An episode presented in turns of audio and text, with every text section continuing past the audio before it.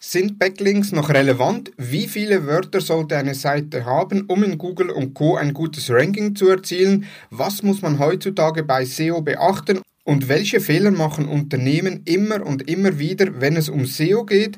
Auf diese und einige weiteren Fragen antwortet in dieser Episode André Goldmann. Du möchtest SEO besser verstehen oder beabsichtigst, deine Website mittels SEO besser platzieren zu können, dann ist diese Episode genau das Richtige für dich.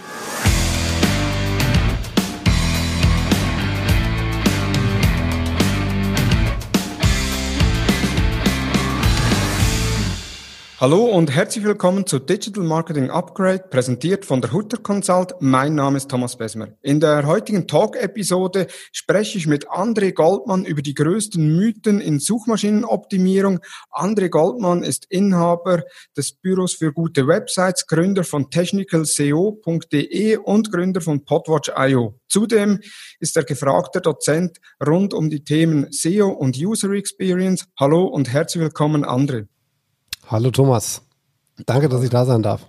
Vielen Dank für deine Zeit, äh, für die Aufnahme. Ich freue mich sehr, mit dir über die Mythen in SEO zu sprechen. Das ist ja immer so, ja, ich bekomme immer wieder Kundenanfragen, ja, muss ich auf das achten, ist das wichtig in SEO etc. Und da hat sich ja in den letzten Jahren einiges bewegt und das werden wir heute gemeinsam besprechen. Doch bevor wir ins Thema einsteigen, was sollten die Nutzer unbedingt noch von dir wissen? Also unbedingt, das ist natürlich immer so eine Frage, was man unbedingt über eine andere Person, von der man vielleicht noch gar nichts gehört hat, wissen muss.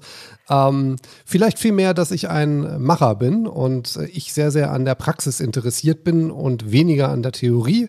Allerdings braucht man die Theorie, um die Praxis auch zu verstehen.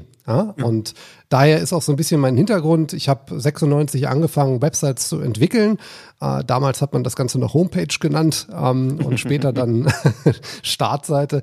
Und ähm, ich habe 2007 habe ich mein Unternehmen gegründet. Damals hieß das noch Pixeldreher und ähm, habe dann so 2008, 2009 den Weg in Richtung Suchmaschinenoptimierung gedreht. Also ich habe eigentlich irgendwann so einen Punkt gehabt, wo mir dieses reine Entwickeln und Konzipieren von Websites nicht mehr genügt hat.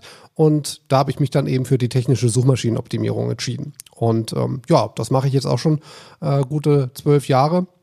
Und äh, ja, habe da mittlerweile eben auch mich entsprechend so positioniert und ähm, habe große Freude daran, anderen Menschen eben auch dieses Thema näher zu bringen, damit sie ihre Websites richtig gut aufstellen können.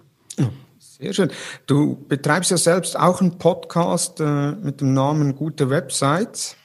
Mhm. Ja, der Podcast für gute Websites. Genau. Den äh, habe ich äh, damals zu meiner Zeit gemacht, als ich noch sehr, sehr viel auf Dienstreisen war.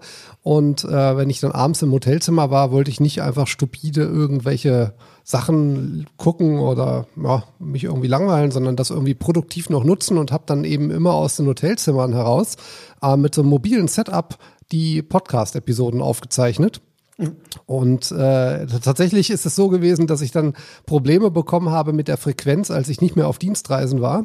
Und, und dann sind auch tatsächlich so ein bisschen die Episoden, ja, ich sage jetzt nicht eingeschlafen, aber mittlerweile ruht das ganze Thema ein wenig, was auch so ein bisschen daran liegt, dass ich viel mehr in, in Richtung äh, Screencast ähm, Bildung gehe, weil ich da einfach mehr zeigen kann von dem, was ich gerne vermitteln möchte, als eben rein über Audio. Also da sind einfach im Monolog sind ein bisschen äh, Begrenzungen und die kann ich eben umgehen in dem Mo Moment, wo ich eben sage, ich habe auch ein Bild zur Verfügung. Genau. Macht bei dir ja auch Sinn, vor allem wenn man dann ins Thema einsteigt und direkt am Bildschirm zeigen möchte, wie man was aufbereitet. Ähm, ja. Sehr ja. gut. Genau, jetzt noch zwei, drei Fragen äh, damit die Nutzer auch so wissen, ja, was für ein Typ ist der andere überhaupt, wie tickt er so, mal zuerst, was, auf welche Tools kannst du in deinem Arbeitsalltag nicht mehr verzichten? ähm, ja, das ist natürlich erstmal so eine Grundsatzfrage. Äh, was braucht man eigentlich für Tools? Und die sind natürlich sehr abhängig von den Arbeiten, die man eben auch hat. Und ähm, mein Tool der Wahl ist tatsächlich Automatisierung. Ähm, ich arbeite mit dem Mac und äh, dort habe ich sehr, sehr viele Arbeitsschritte automatisiert. Und mhm. da vielleicht mal so zwei Tools, mit denen ich da sehr gerne arbeite. Das ist zum einen Hazel, geschrieben H-A-Z-E-L und zum anderen ähm, das äh, Keyboard Maestro heißt es. Ja, okay. heißt so. ähm, darüber kann man sehr, sehr viel automatisieren, eben von diesen Dingen, die man regelmäßig machen muss. Und das ist eigentlich etwas, ähm, was ich auch immer wieder als Tipp weitergebe, wenn man merkt, man hat eine Aufgabe, die man immer wieder erledigen muss, dass man die nach Möglichkeit automatisiert. Ja. Du bist ja SEO-Experte, User Experience-Experte, Experte für bessere Websites und bessere Websites nicht primär die Texte, sondern eher von den Funktionen, vom Aufbau her. Was muss, wie muss eine Website gestaltet sein? Wie muss eine Navigation auf der Website äh, integriert werden? Was macht Sinn für jeweilige Unternehmen? Da die Frage, was begeistert dich an diesem Beruf am meisten? Mhm. Was begeistert mich an diesem Beruf am meisten? Äh, also äh, vielleicht noch mal einen Satz dazwischen. Äh, natürlich kümmern wir uns ja auch um Textoptimierung. Das müssen wir machen, äh, weil jede Form von Content eben auch äh, ein Teil der Website-Optimierung sind. Und daher müssen wir uns natürlich auch um diese Themen, Thematik kümmern. Ähm, was begeistert mich am meisten an meinem Beruf? Ja, dass ich ihn selbst gestalten kann. Ähm, alles, was ich mache, mache ich, weil ich da Lust drauf habe. Ich habe halt mein Hobby zum Beruf gemacht. Ähm, ich habe das weder studiert noch habe ich es irgendwo gelernt, sondern ich habe es einfach in der, äh, im Selbstlernprozess in den letzten äh, oh Gott, 24 Jahren mir beigebracht. Und äh, das ist, glaube ich, das, was mich daran begeistert, jeden Tag hier ins Büro zu kommen und äh, ja, für unsere Kunden entsprechende Lösungen zu erarbeiten und eben die Websites zu verbessern. Und auf welchen sozialen Netzwerken treffen dich die Kunden, äh, Freunde, Partner etc. an? Wo bist du am aktivsten? Hm, eigentlich nirgends. Äh, aber wenn du, ähm, ich habe vor ein paar Jahren habe ich dem äh, dem kompletten, das wird euch jetzt nicht ganz, also ob euch das gefällt oder nicht, ich habe ich habe dem kompletten äh, Facebook äh, Konzern den Rücken zugewandt. Also du findest mich nicht auf WhatsApp und nicht auf Instagram und nicht auf Facebook. Mhm. Ähm, und ich bin eigentlich, wenn überhaupt, aktiv auf LinkedIn und äh, nach wie vor auf Twitter. Da habe ich sehr, sehr lange jetzt schon meinen Account, der heißt da gute Websites und äh, da kann man mich eigentlich finden und auch erreichen, wenn man irgendwelche Themen hat.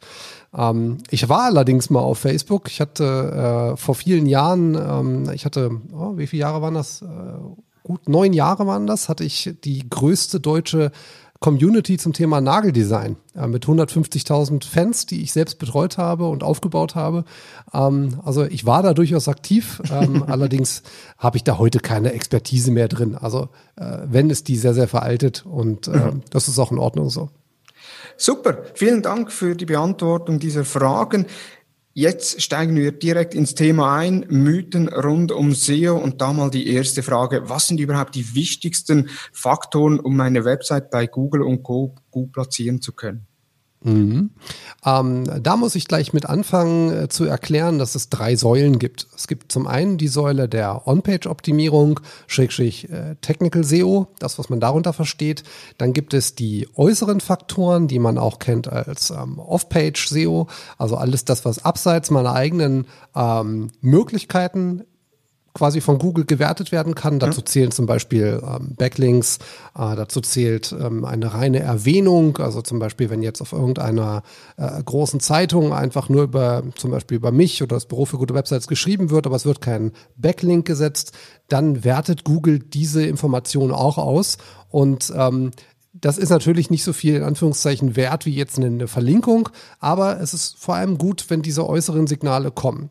Und die dritte Säule ist die künstliche Intelligenz. Das heißt, das sind die ganzen Sachen, wo man tatsächlich auch am wenigsten Einblick natürlich hat. Mhm. Ähm, aber vor allem werden dadurch Probleme gelöst, wo diese anderen beiden Faktoren unter Umständen für Google gar nicht möglich sind. Das heißt, es gibt ja durchaus Bereiche, wo zum Beispiel sowas wie externe Links sehr, sehr rar sind. Also weil einfach es wenig andere Websites gibt zu so einem Thema oder weil die Nische so klein ist, dass es da einfach keinerlei Referenzpunkte gibt. Und vielleicht auch die Websites sehr veraltet sind. Und da nutzt dann Google künstliche Intelligenz. Ähm, künstliche Intelligenz wird zum Beispiel aber auch sehr, sehr stark benutzt und, und zwar in der in Voice Search. Also überall da, wo Google etwas übersetzen muss, wo sie einen Satz, ähm, der meistens ausgesprochen wird, also da ist ja jetzt nicht so wie jetzt zum Beispiel am, am Desktop so, so was ich äh, äh, SEO-Audit, ja, würde man jetzt zum Beispiel bei, bei der Suchmaschine eingeben, aber wenn man eben mit der Suchmaschine spricht, mit seinem Smartphone, mit einem Speaker, dann hat man eher ganze Sätze. Und Google muss letztendlich diese Sätze äh, für sich übersetzen in eine Suchanfrage. Das heißt, sie löschen gewisse Wörter raus, erkennen Zusammenhänge und da ist eben diese künstliche Intelligenz äh, vor allem im Einsatz. Du sagtest Backlinks. Äh, warte ganz kurz, ja? ich bin ja. noch nicht fertig. so, wenn wir jetzt diese drei Säulen haben, dann ist es wichtig zu wissen, dass je nach Thema nicht alle drei Säulen die gleiche Bedeutung haben. Also es kann durchaus sein, dass in einem Themenbereich die externen Links deutlich mehr zählen als zum Beispiel On-Page-Optimierung. Und dann gibt es Bereiche, in denen die On-Page-Optimierung vielleicht ein bisschen mehr zählt und die Inhalt, also On-Page ist auch zum Beispiel sowas wie Textqualität, ja, ist der Text überhaupt rankingfähig? Da gibt es Bereiche, da sind die Backlinks eher eine untergeordnete Rolle. Uh, und dann gibt es, wie ich schon sagte, eben manche Bereiche, wo eben die KI eine höhere Rolle spielt. Das Problem an der Stelle ist, das lässt sich jetzt nicht pauschal über irgendein Tool auswerten, wo jetzt welche dieser drei Säulen mehr zählt. Wichtig ist einfach nur zu wissen, dass es eben auch durchaus Bereiche gibt, wo Backlinks eine eher untergeordnete Rolle spielen. Das kann man zum Beispiel rausbekommen, indem man eine ähm, zu einem Such Begriff oder einer Suchbegriffgruppe eine äh, Keyword Research macht, um erstmal zu gucken, was sind denn da so die Linkprofile der Top 10 beispielsweise. Mhm. Und wenn man da schon sieht, dass da relativ wenig Qualität vorhanden ist, dann kann man auch ziemlich sicher sein, dass man natürlich, wenn man ein gutes Backlink-Profil hat, da schnell einsteigen kann. Schädlich ist das nie. Mhm. Ähm, aber auch, dass Google hier wahrscheinlich eher andere Faktoren für das Ranking äh, mit einbezieht, weil eben die Basis nicht wirklich gut ist. Und dann kann ja Google nicht grundsätzlich sagen, äh, wir setzen sehr, sehr viel Wert auf Backlinks. Das war vor ein paar Jahren ähm, ein anderer Fall. Also gut, paar Jahre ist gut, das sind auch schon so sieben, acht Jahre. Ähm, da waren halt Links wirklich ähm, essentiell. Also wenn du kein gutes Backlink-Profil hattest, dann hattest du einfach in vielen Bereichen schlechte Chancen. Da muss ich dazu sagen, das war zum Beispiel auch ein Teil, den ich niemals wirklich gut beherrscht habe. Ich war kein guter Linkbilder äh, und habe dann meistens immer etwas hinten dran gesessen, weil ich eben mich primär auf die technische Optimierung op konzentriert habe. Das liegt eben aufgrund meiner Historie sehr nah.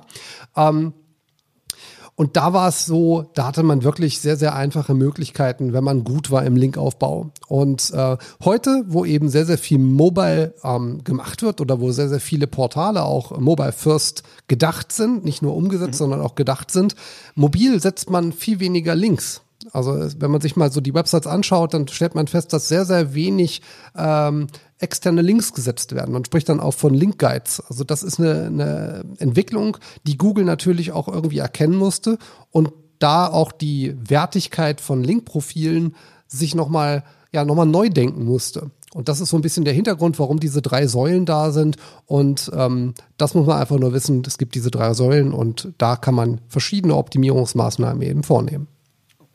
Jetzt, du sagtest so, vor sechs, sieben Jahren waren Backlinks noch deutlich wichtiger. Ähm, ist das heute immer noch der Fall? Oder eben, wie du sagtest, es gibt, äh, es gibt kommt drauf an, schlussendlich äh, in Nischenprodukten ist es ja gar nicht möglich, Backlinks zu generieren, weil ich habe da auch immer, also ich habe ab und zu wieder Kundenanfragen oder Kunden, die sagen, ja, äh, in SEO möchten wir weiter vorankommen, äh, können Sie uns da äh, unterstützen im Linkaufbau, also dass uns externe Webseiten auf unseren Inhalt verlinken.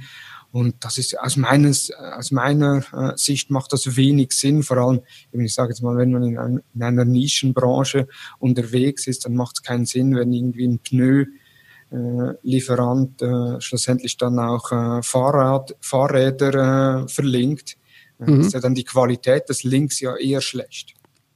Naja, wenn ich jetzt ein Online-Shop bin, der zum Beispiel Fahrräder verkauft und ich bekomme jetzt zum Beispiel von einem Schlauchhersteller einen Backlink, dann ist das durchaus ein sehr, sehr themennaher Link und der mhm. macht durchaus Sinn. Äh, primär vor allem auch deswegen, weil man sicher sein kann, dass jemand, der auf einer Schlauchhersteller-Website aktiv ist und unterwegs ist, dass dieser User auch Interesse hat an Fahrrädern, weil sonst würde der ja nicht auf der Schlauchhersteller-Website sein. Das heißt, auch der Traffic, der über so einen Link produziert wird, ist tatsächlich ein guter Traffic und dann spreche ich auch in der Regel von einem guten Link. Ja, wenn es aus dem themennahem Umfeld kommt und auch noch guten Traffic bringt, ja, das ist doch super. Ähm, jetzt hast du ja am Anfang die Frage gestellt, gibt es noch Bereiche, wo eben die Backlinks auch zählen? Und das ist vollkommen richtig. Es gibt durchaus sehr, sehr stark umkämpfte Bereiche. Im Modebereich zum Beispiel ist es sehr, sehr aktiv.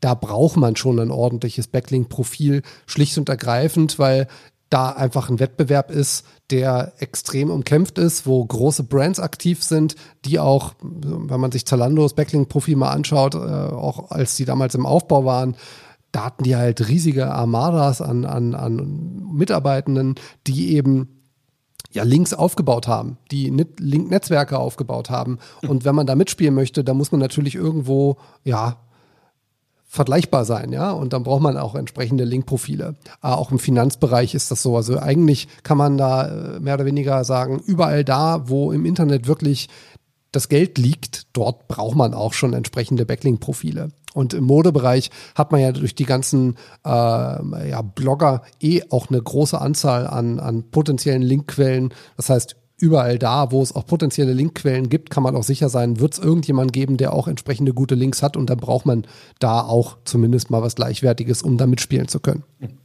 Jetzt du sagtest, du bist ja auf Twitter und LinkedIn unterwegs oder hauptsächlich auf Twitter und vereinzelt noch auf LinkedIn.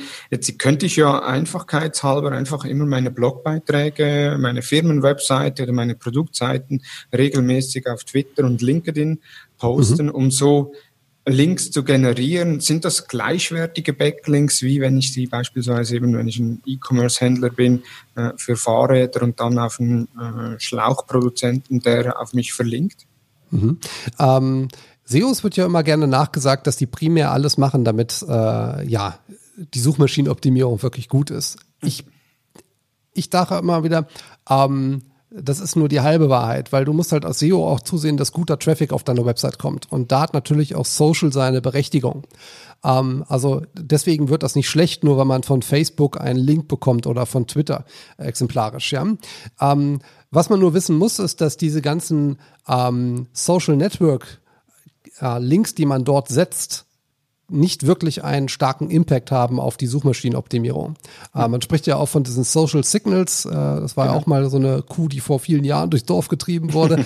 ähm, es ist so, äh, wenn man einen, und das ist, glaube ich, so ein ganz guter Merk äh, Merksatz, ähm, wenn man für einen Link nichts weiter tun muss, als sich irgendwo zu registrieren, ist der Link auch in der Regel nicht viel wert. Okay. Schlicht und ergreifend, weil das kann jeder nachbauen innerhalb von wenigen Minuten.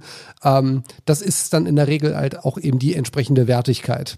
Mhm. Ähm, das heißt, ich würde jetzt nicht, wenn ich anfange, äh, ein Backlink-Profil aufzubauen, als erstes zu den äh, sozialen Netzwerken gehen und dann einen Account anlegen, nur wegen dem Link. Ja, sondern das würde ich dann eher anlegen, damit die potenziellen Kunden und Interessenten äh, die Möglichkeit bekommen, auf meine Website zu kommen. Also da denke ich dann eben überhaupt nicht SEO-lastig, sondern tatsächlich serviceorientiert, dass eben schneller und kurzer Weg zur Verfügung steht, auf meine Angebote zugreifen zu können. Ähm, was natürlich nie verkehrt ist, ist natürlich, wenn man da aktiv ist und seine Inhalte auch entsprechend bewirbt. Äh, schlicht und ergreifend auch, und da kann tatsächlich eine Unterstützung da sein, dass man natürlich auch Multiplikatoren benötigt für seine Inhalte. Und natürlich kann es durchaus auch mal sein, dass man über einen äh, Link, den man auf Twitter setzt, je nach Branchenbereich, zum Beispiel im Podcast-Bereich, ist es so, dass sehr, sehr viele Podcastende ähm, auf Twitter aktiv sind. Das ist eigentlich das Netzwerk schlechthin, wo die sich austauschen. Und wenn man jetzt möchte, dass man da mit seinem Produkt ich spreche zum Beispiel bei mir mal von Podwatch, ähm, deswegen sind wir auf Twitter da eher aktiver als auf anderen Netzwerken. Ähm, wenn man jetzt zum Beispiel ähm, da Aufmerksamkeit generieren möchte bei anderen Podcastenden, die zum Beispiel auch einen Blog haben, dann ist das Social Network der Weg, um Kontakt zu denen aufzubauen, damit die eventuell einen Link auf mich setzen, weil sie über das Produkt berichten äh, oder weil sie vielleicht mich zum Podcasten mal einladen, so wie ich jetzt hier Gast sein darf.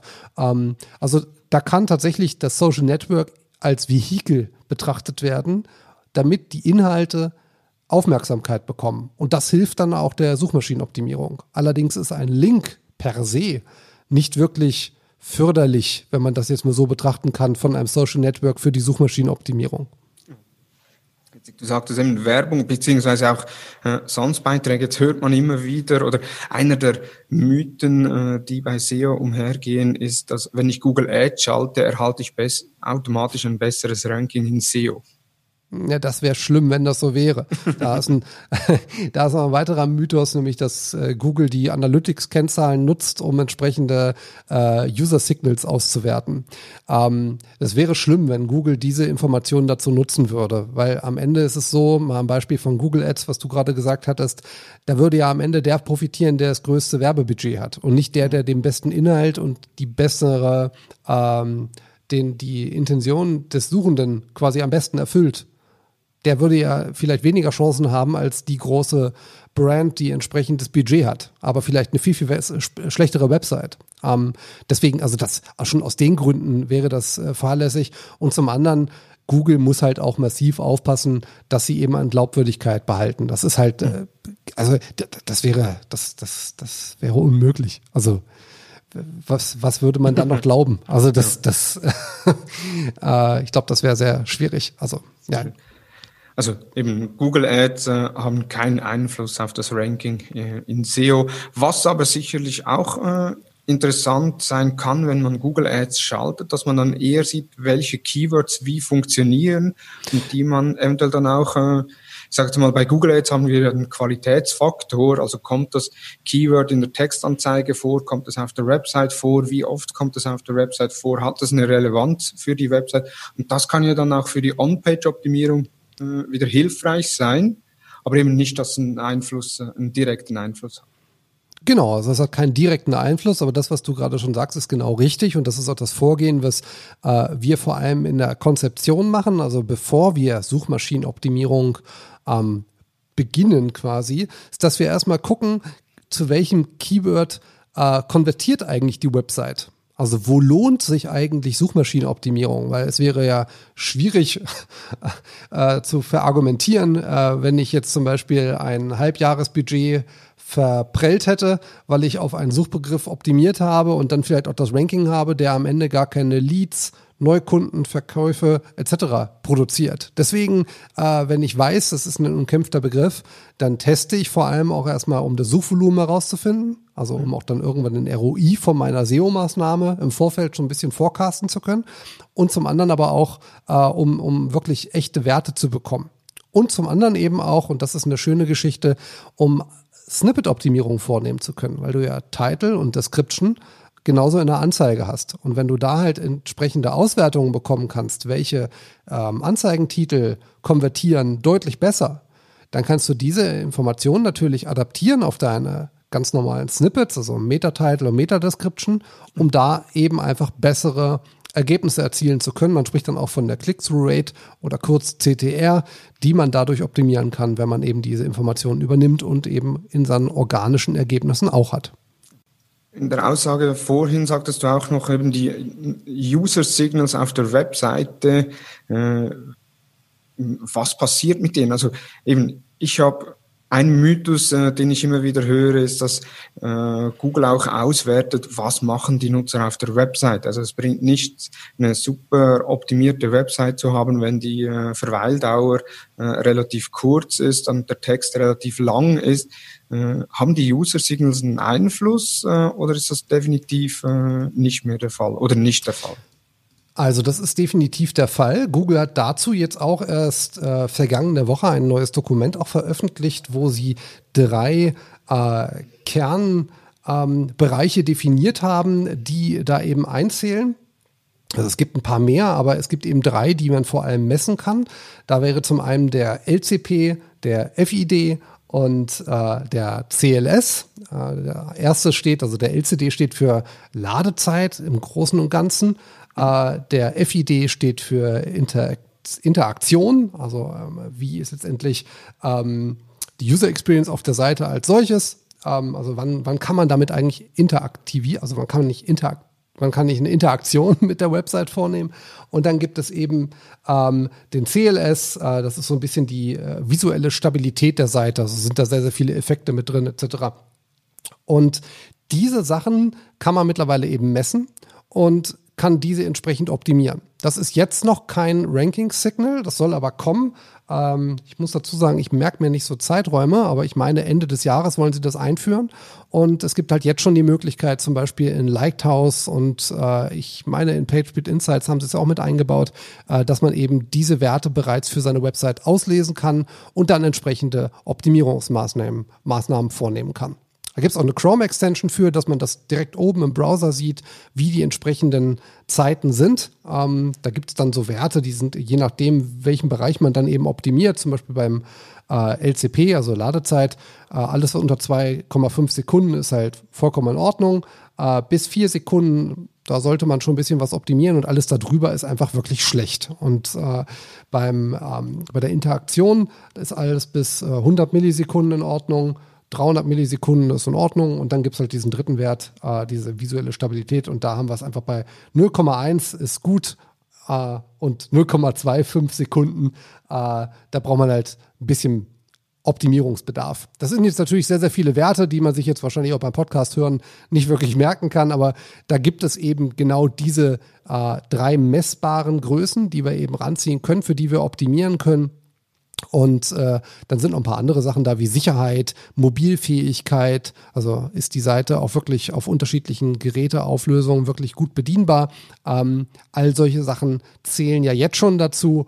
Und äh, da wird auch in naher Zukunft deutlich mehr noch kommen, äh, bin ich mir ziemlich sicher. Aber ich finde es sehr, sehr gut, dass Google diese ganzen Dinge auch mittlerweile sehr, sehr transparent dokumentiert, dass man die sehr gut nachlesen kann und dass Google da einfach auch sehr, sehr äh, willig ist, dass wir wirklich gute und bessere Websites entwickeln. Ja, und das ist, glaube ich, eine, eine, ein schöner Trend, den man da beobachten kann. Also bis anhin gab es ja aus meinem Wissen nicht irgendeine Liste, wo Google sagte, okay, äh, die Faktoren haben einen Einfluss aufs Ranking. Es gibt da so eine Zahl, dass um die 150 Einflussfaktoren mit mehr als 10 Ausprägungen pro Faktor äh, einen Einfluss aufs Ranking haben. Gibt es irgendwie eine Liste oder eine Übersicht oder ist das äh, über Test and Learn, wo man es ausprobieren muss, was für das eigene Unternehmen am besten funktioniert? Also es gibt tatsächlich erstmal eine, eine, eine, äh, eine Grundsatzsache, nämlich machen und diese Erfahrung äh, nutzen für weitere Projekte, äh, weil nur durchs Machen kann man weiterkommen und vor allem halt auch äh, seinen geistigen Horizont erweitern. Äh, und diese Erfahrungen, von denen man ja in jedem Bereich spricht, ja, ob es jetzt äh, Facebook Anzeigen sind, ob es Facebook Marketing oder andere Social Media Aktivitäten sind, diese Erfahrungen, die man hat, die hat man ja nicht, weil man irgendwie Beiträge gelesen hat, sondern weil man es angewandt hat. Und glaube ich, das ist grundsätzlich so ein Thema. Ähm, es gibt von Google eigentlich eine sehr, sehr gute Möglichkeit, äh, sich weiterzubilden. Äh, eine Möglichkeit ist zum Beispiel web.dev also web.dev.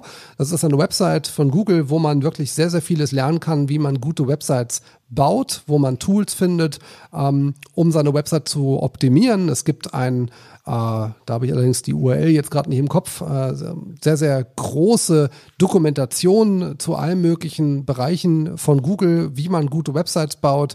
Äh, Google hat Online-Schulungen, wo man lernen kann, wie man eine gute Mobilfähigkeit schafft, wie man User Experience Optimierung betreibt. Also da ist Google mittlerweile sehr, sehr interessiert daran, gute Websites in den Subs zu haben. Und das ist ja auch äh, vollkommen logisch, dass sie das wollen. Also je mehr sie uns dazu befähigen, durch Anleitungen, durch ähm, Kurse, desto bessere Ergebnisse haben sie in ihren Suchergebnisseiten. Und je zufriedener der Nutzende ist von dem Ergebnis, was Google hat, desto häufiger nutzt der Nutzende die Suchmaschine und desto länger nutzt er die Suchmaschine, weil er weiß, ich bekomme bei Google ordentliche Websites angezeigt oder, oder Angebote angezeigt. Und deswegen, es ist, ja, kann ja nur im Googles Sinne sein, uns die Tools und Möglichkeiten an die Hand zu geben, zu verstehen, was sie wollen und was für den Nutzer das beste Ergebnis sein kann. Und äh, das zum einen, zum anderen ist es so, dass sie seit mehreren Jahren, am Anfang war das eher so ein bisschen wie äh, Apple manchmal ihre seine Geräte zufälligerweise irgendwo liegen lässt und dann werden die entdeckt, ja.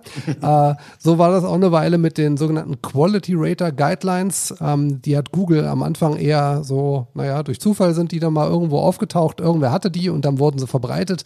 Und mittlerweile ist es so, dass Google die äh, in, in unregelmäßigen Abständen äh, durchaus auch, also ich sage jetzt nicht, dass sie die groß bewerten, aber es ist jetzt auch kein großes Geheimnis, wo man die finden kann. Äh, die findet man nach kurzer Google äh, nach einer kurzen Google-Session kann man die ganz gut finden und äh, da kann man dann eben gut rauslesen, was Google letztendlich ähm, den Quality-Ratern, also das ist eine, eine Armada an, an Menschen, die Websites bewerten müssen, weil es durchaus auch mal um manuelle Prüfungen geht und was man da natürlich rauslesen kann, ist, ist, was Google wichtig ist, was für Wertigkeiten da sein müssen. Ja? Und wenn man diese ganzen Sachen sich durchaus einfach auch mal äh, durchliest, dann stellt man zum einen fest, dass das eigentlich sehr, sehr viele Dinge sind, die, ja, wo man sagen würde, das gehört halt zu einer guten Website eh dazu. Also deswegen äh, vieles war, also so leicht war Suchmaschinenoptimierung in meinen Augen noch nie. Wenn man weiß, dass man ein gutes Produkt für den Nutzenden baut, äh, dann passt das eigentlich.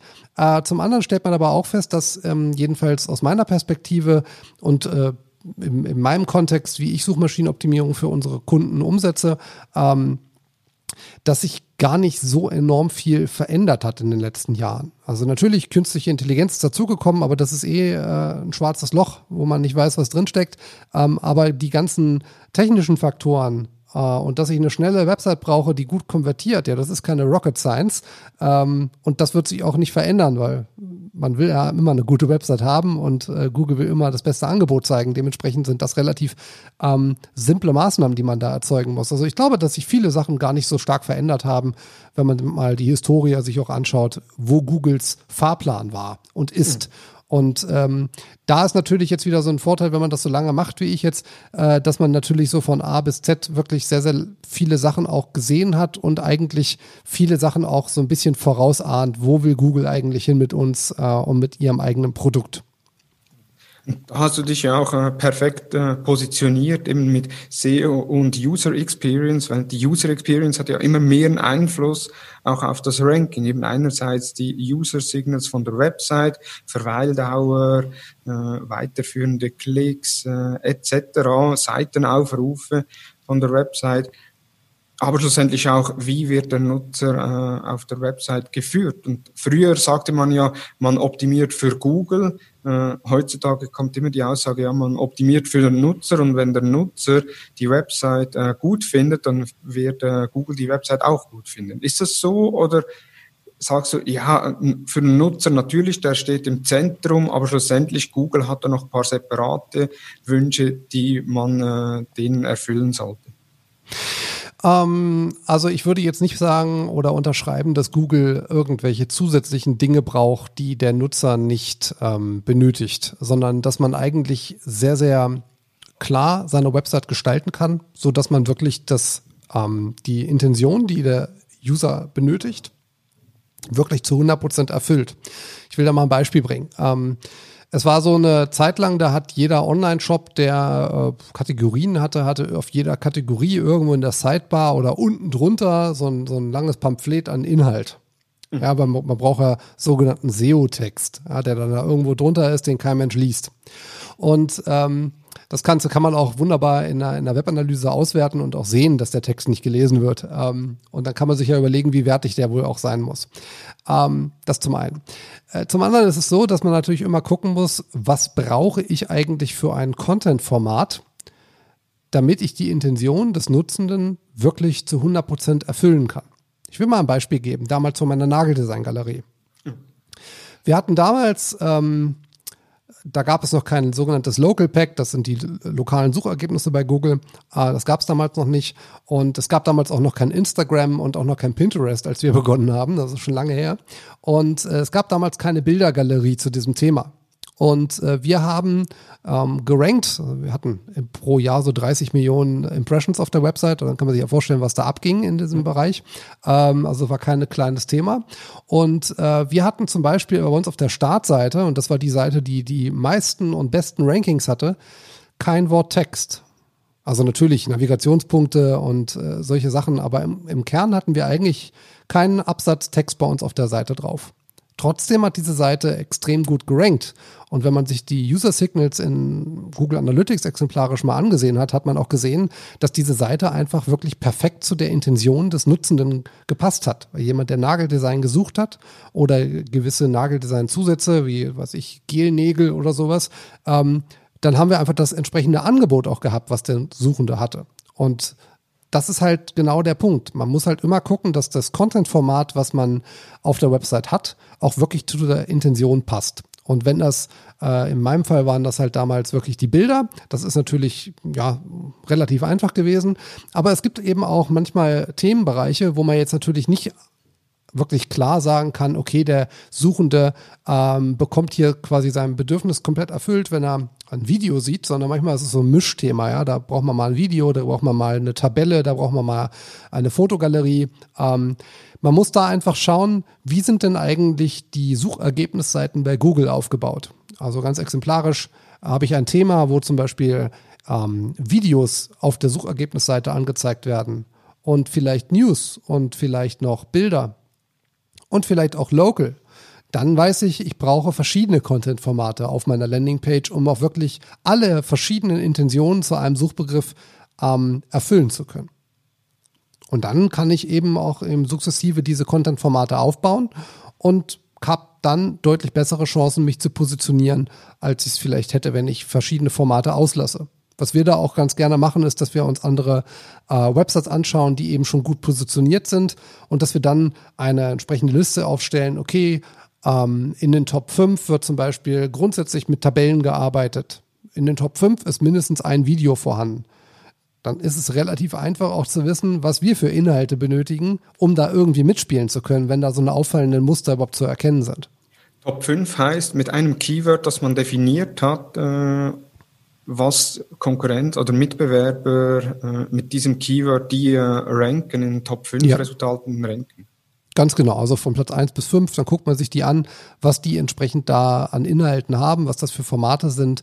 Und dann überlegt man sich, wie man seine, sein Angebot entsprechend ähm, ja, in diese Formate reinbringen kann, um da einfach mitspielen zu können. Weil es muss ja, äh, wenn Google sowas schon ganz offensichtlich auf diesen Top-Positionen auflistet, dann scheint das ja eine inhaltliche Relevanz zu der Suchintention zu haben, weil sonst würde Google ja diese Seiten da gar nicht mit diesen auffallenden Mustern äh, entsprechend ranken lassen. Mhm.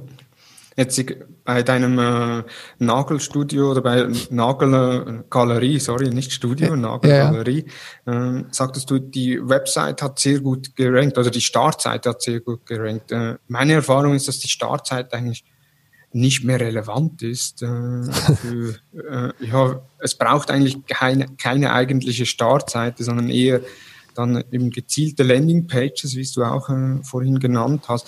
Wie siehst du das Thema? Also muss man noch das Augenmerk auf die Startseite legen oder sagt man ja, man geht lieber dann auf die einzelnen Landingpages?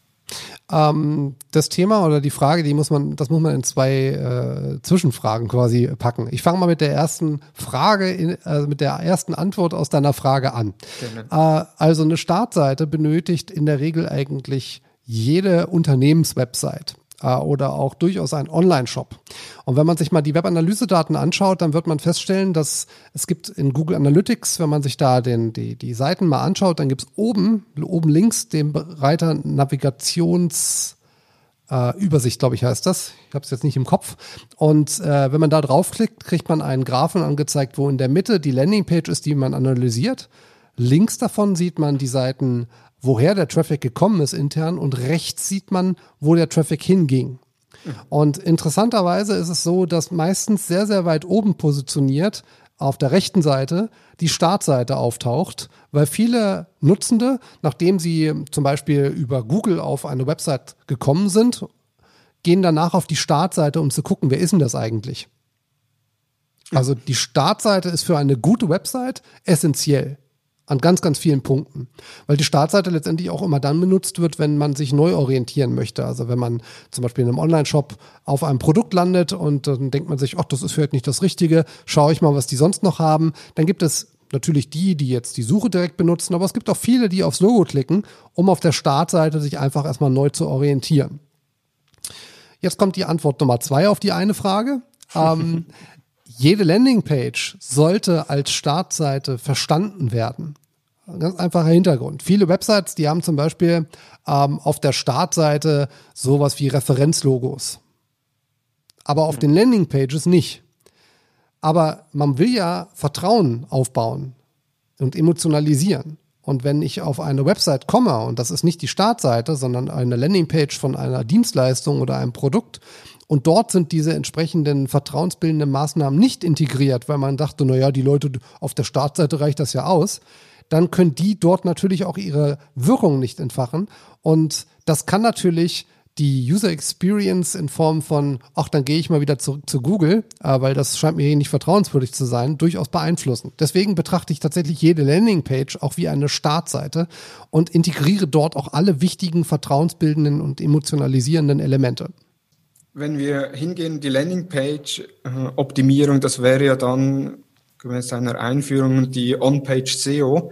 Also mhm. alles, was wir auf den eigenen Seiten machen können, ist äh, On-Page SEO. Jetzt gibt's da auch natürlich äh, vor allem auch im technischen Bereich die sogenannten Meta-Tags, äh, Meta-Titel oder Titel, äh, Meta-Description, äh, die Meta-Keywords. Äh, und oftmal heißt es, äh, oder höre ich die Aussage, ja, wir, wir haben jetzt angefangen, dass wir alle Seiten mit äh, Meta-Description und Meta-Keywords ausgefüllt haben. Jetzt sind wir bereit, um die nächsten Schritte in SEO zu machen. Was bringen diese Meta-Description oder beziehungsweise die Meta-Tags noch? Gibt es Meta-Tags, die veraltet sind, die man eigentlich, ja, die, die Arbeit sich sparen kann? Sparen kann. Also auch da wieder. Ähm, ja, so einfach ist das manchmal nicht.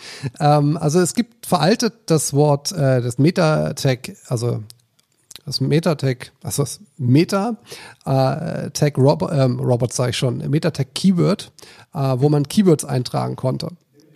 Das ist seit vielen Jahren betrachtet das Google eigentlich gar nicht mehr. Äh, es ist auch ganz klar kommuniziert worden von Google vor vielen Jahren. Es kann aber unter Umständen, wenn man dort Spam betreibt, also wirklich da sehr, sehr viele Begriffe reinschreibt, negativ gewertet werden.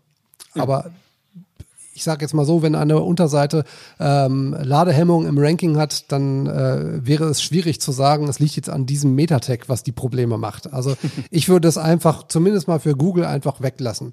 Das Problem bei der Sache ist, dass viele ähm, internen Suchmaschinen oftmals dieses, ähm, diesen Meta-Bereich Keywords nutzen, um diese entsprechenden äh, Suchergebnisse, die interne Suche darzustellen. Also manchmal kann man es gar nicht weglassen. Äh, und andere Suchmaschinen werten dieses Keyword also diese Keywords aus dem Metatag durchaus noch aus. Also von daher, ähm, je nachdem, wo die Zielgruppe sucht, also was ich Bing zum Beispiel, und äh, die brauchen die oder nutzen die, dann macht es vielleicht Sinn, die zu integrieren. Aber aus Googles Sicht braucht man dieses Metatag überhaupt nicht mehr. Ähm, würde ich auch eigentlich empfehlen, das auszubauen, das, wenn man es nicht wirklich braucht. Ähm, was man eigentlich als SEO benötigt, ähm, ist zum einen der Metatitle und natürlich die Description. Aber auch da muss man gucken, äh, dass Google mittlerweile sehr, sehr ähm, aktiv darin ist, die selber von sich aus umzuschreiben, wenn sie das Gefühl haben, dass die, der Metatitel zum Beispiel nicht so gut zu der Suchintention passt. Also dass man einfach schlechte Arbeit geleistet hat da und einfach was geschrieben hat, von dem man glaubt, das sei äh, passend zu der Intention. Äh, Google ist aber anderer Meinung, dann nehmen die sich das Recht raus und schreiben das um. Jetzt könnte man ja sagen, na ja, gut, dann könnte ich ja auch einfach das komplett weglassen, weil wenn Google das selber schreibt, dann kann ich mir die Arbeit sparen. Das Problem ist, dass Google da manchmal einfach auch Käse reinschreibt. Also das, da steht dann einfach irgendwas wild zusammengeworfen, was sich einfach nicht liest und äh, was unter Umständen eben auch einen negativen Eindruck hinterlassen kann. Macht vielleicht aus Googles Sinn Sinn, aber es gibt einfach oftmals einfach nur negative Beispiele. Also von daher, ich äh, von der Priorisierung her würde auch immer sagen, kümmere dich primär um deine Title und dann, wenn du Zeit hast, noch um deine Description, äh, weil das ist so eine Sache, da geht natürlich jeder anders vor, aber ich persönlich muss ganz ehrlich sagen, wenn man sich auch mal ähm, die Suchergebnisseiten von heute so anschaut, dann scannt man ja auch tatsächlich eher, als dass man sich die wirklich durchliest im Detail. Und man scannt dann eher den Titel als die Meta-Description. Äh, man kann die Meta-Description durchaus nutzen, ähm, aber primär würde ich mich um den Titel kümmern, dass er zum einen äh, nicht zu kurz ist und äh, zum anderen eben auch nicht zu lang ist, weil sonst wird es abgeschnitten über drei Punkte. Und man sollte dort eigentlich in der Regel, äh, wenn man nicht eine große Brand ist wie Zalando exemplarisch, dann kann man dort auch tatsächlich auf seinen Brandnamen verzichten. Vor allem, wenn man äh, in einem Suchbereich aktiv ist, äh, wo jemand tatsächlich primär einen Anbieter erstmal sucht und wo man einfach nicht garantieren kann, dass man mit seiner Marke so eine enorme Präsenz hat bei allen Interessenten. Und ähm, dann sollte man das doch eher dazu nutzen, vielleicht so eine Call to Action mit reinzubauen oder vertrauensbildende Maßnahmen, um die Click-through-Rate hier eben zu verbessern. Das zum einen. Ähm, und dann zum anderen natürlich auch bitte gucken, ähm, Desktop wird das Abschneiden, also das Verkürzen des Titles anders gehandhabt als auf dem Smartphone. Also wenn meine Zielgruppe primär mobil unterwegs ist, dann ist der Titel deutlich länger als auf dem Desktop und die Description wird abgeschnitten. Äh, also da einfach auch gucken in der Optimierung der Titel, ähm, dass man wirklich sich überlegt, okay, für wen optimiere ich hier eigentlich? Äh, und ist es vielleicht okay, wenn es auf dem Desktop abgeschnitten wird, weil ich einfach die Länge nutze auf dem Smartphone, die mir zur Verfügung steht? Super. Jetzt, wenn wir auf, äh, zurück zum Beispiel Landingpage gehen, wir haben jetzt die Meta-Title, Meta-Description angepasst. Wenn wir es benötigen für die interne Suche, auch Meta-Keywords integriert. Jetzt gehen wir auf die Landingpage selbst, der Inhalt. Jetzt ist ein weiterer Mythos oder eine weitere Aussage, die man immer wieder liest oder hört, ist, dass der Text auf der Website oder auf der Landingpage mindestens 600 Wörter benötigt, damit Google da auch den Kontext äh, richtig verstehen kann. Stimmt das? Also ich würde äh, grundsätzlich die Augenbrauen hochziehen, wenn da jemand zu mir sagt, ein Text muss mindestens 600 Worte haben und zwar pauschal. Also äh, bei pauschalen Aussagen äh, bin ich auch meistens sehr skeptisch. Ähm, es lässt sich aber vielleicht ganz gut beschreiben. Es gibt Themen wie zum Beispiel ähm, ein, ein, ein Kredit, den man aufnehmen möchte. Und da braucht man natürlich auch Text auf der Website. Da zählt zwar auch zu einem nicht geringen Teil äh, die, die Marke als solches, aber man braucht auch schon Inhalte in Form von Text, damit Google das entsprechend auswerten kann. Um was geht es hier? Und das ist, glaube ich, schon ein ganz guter Hinweis gerade gewesen, um dieses, um was geht es hier, dass ich natürlich ein Produkt wie eine Büroklammer nicht mit 600 Worten beschreiben kann, und auch nicht benötige, weil um die zu beschreiben und auch äh, einen Prozess wie zum Beispiel Büroklammern online kaufen, äh, das kann ich in, in zwei Absätzen abfrühstücken und der Inhalt ist rankingfähig, aber ein, ein Finanzprodukt oder ein Versicherungsprodukt, das lässt sich einfach mal nicht mit zwei Absätzen so intensiv beschreiben und erklären, dass ich da eben notgedrungen mehr Text brauche, weil Google am Ende halt gewisse Terme benötigt, um eine inhaltliche Relevanz erkennen zu können. Und es lassen sich einfach mal, wenn ich merke, zum Beispiel ein Produkt, was ich beschreibe, da muss ich jetzt, ist jetzt ganz exemplarisch, was ich sage, zehn Begriffe wirklich drin haben, damit dieser Text Relevanz erzeugen kann zu diesem Suchbegriff. Dann kann ich diese zehn Begriffe deutlich einfacher einbauen, als wenn ich einen Themenbereich habe, wo ich 50 Begriffe unterbringen muss. Und das aber auch in einer verständlichen Sprache in diesem Text wiedergeben sollte. Ja, und das ist eigentlich eher die Frage. Ja, wenn man jetzt zum Beispiel, wir produzieren hier auch Inhalte für Kunden, ähm, um vor allem äh, neue Suchbegriffe, ähm, ja, sag ich mal, präsent zu machen in den Suchmaschinen, sichtbar zu machen. Ähm, und wir haben da zum Beispiel niemals die, die äh, die Prämisse, dass wir im Vorfeld sagen, auch in, in Angeboten, äh, dass bei uns ein Text äh, so und so lang sein sollte, sondern wir haben äh, ja, wir arbeiten da mit Testpreisen und der Inhalt äh, oder der Suchbegriff äh, macht am Ende die Länge. Und wenn der Text bei uns drei DIN A4 Seiten lang ist, weil wir einfach so viel Platz benötigen, um wirklich alle Begriffe so gut bearbeiten zu können, inhaltlich, dann ist das in Ordnung. Aber wenn wir auch einen Text produzieren können, der vielleicht nur eine Dreiviertel der A4 Seite lang ist, aber wir aufgrund der Werte äh, sehen können, dass dieser Inhalt rankingfähig ist, dann ist auch alles fein. Ja, also das, man kann das nie pauschal sagen, weil es einfach mit der Komplexität des Themas zusammenhängt. Schlüsselwörter oder die Keywords äh, in den Texten, da gibt es ja auch äh, so einen Mythos, dass da die Keyworddichte so zwischen zwei und sieben Prozent liegen muss. Also es gibt unterschiedliche Zahlen, aber dass da dass Google eigentlich wie einen Wert definiert hat, der optimal wäre.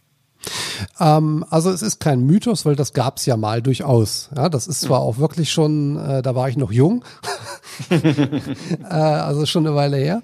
Ähm, heute geht man da ein bisschen anders vor. Ähm, und auch da kommen wir wieder zu dem, was ich gerade gesagt hatte.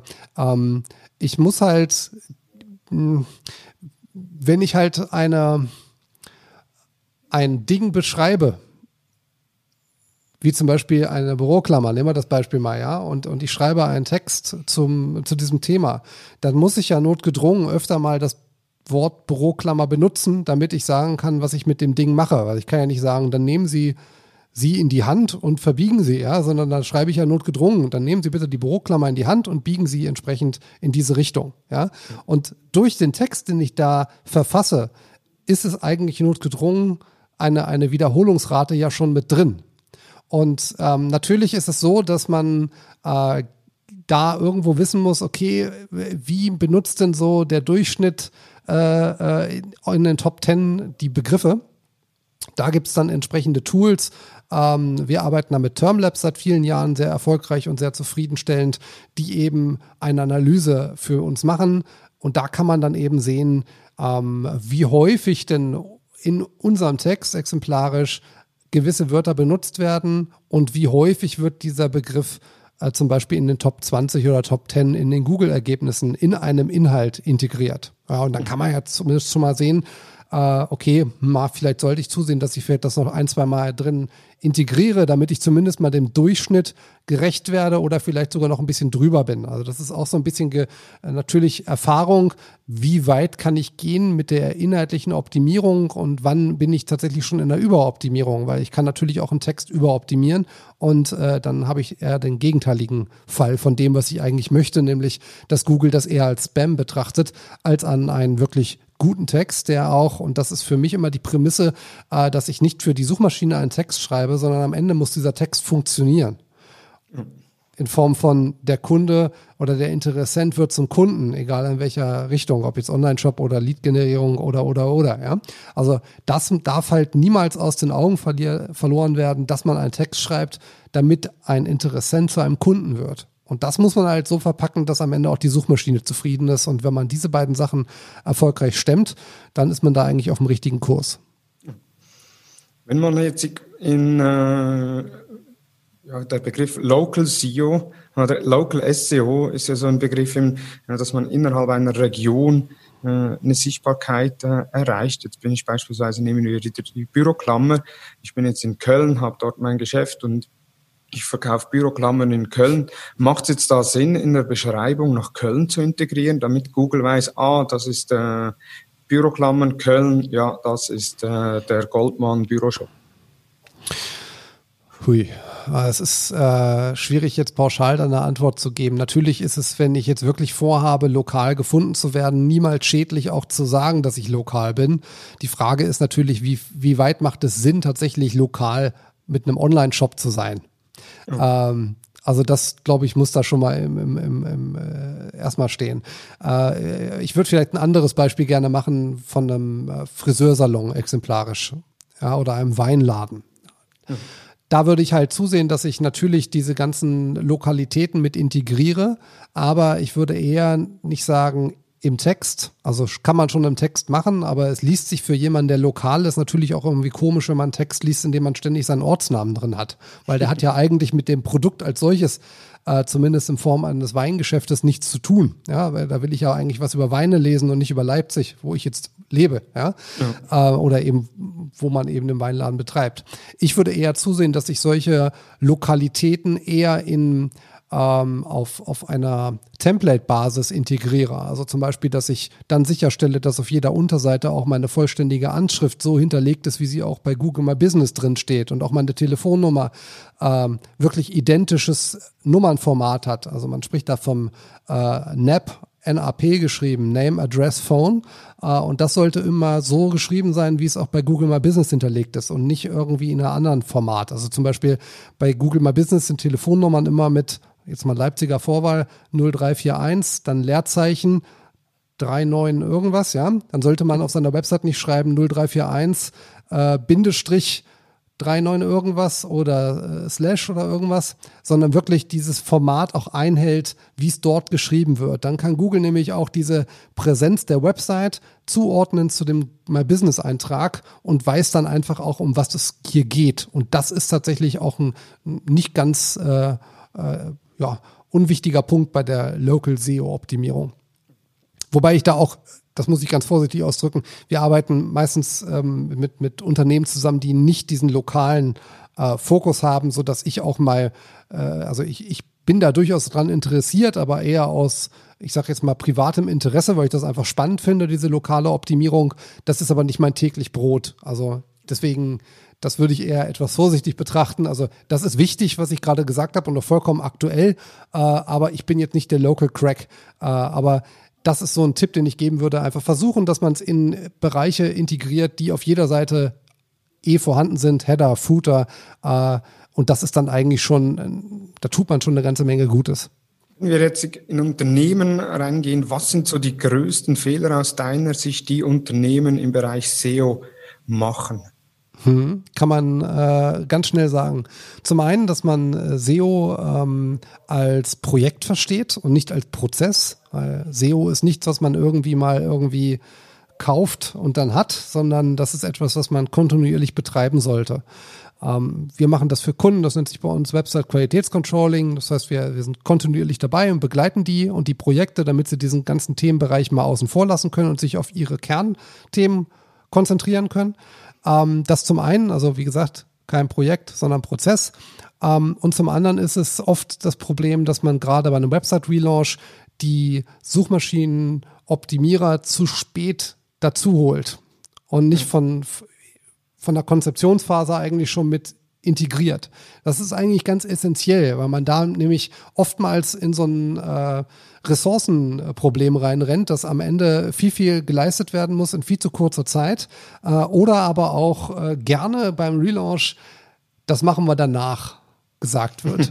ja, und äh, da, wo es immer kracht, ist beim Thema Weiterleitung, äh, wenn man die nicht wirklich äh, wirklich im Vorfeld sich im Klaren darüber ist, dass man einen Weiterleitungsplan aufstellt, dann kann das nur nach hinten losgehen und dann verliert man wirklich die Rankings, die man mal hatte. Also da ist Google sehr, sehr empfindlich. Äh, da kann man schon in wenigen Stunden sehr, sehr viel kaputt machen und äh, leider Gottes braucht man dann einige Wochen und Monate, bis man das wiederbekommt. Äh, und dann ist das ein oder andere Unternehmen schon mal in der Schieflage. Da braucht man kein Corona, da reicht auch ein fehlender 301. der 301 ist eine dauerhafte Weiterleitung.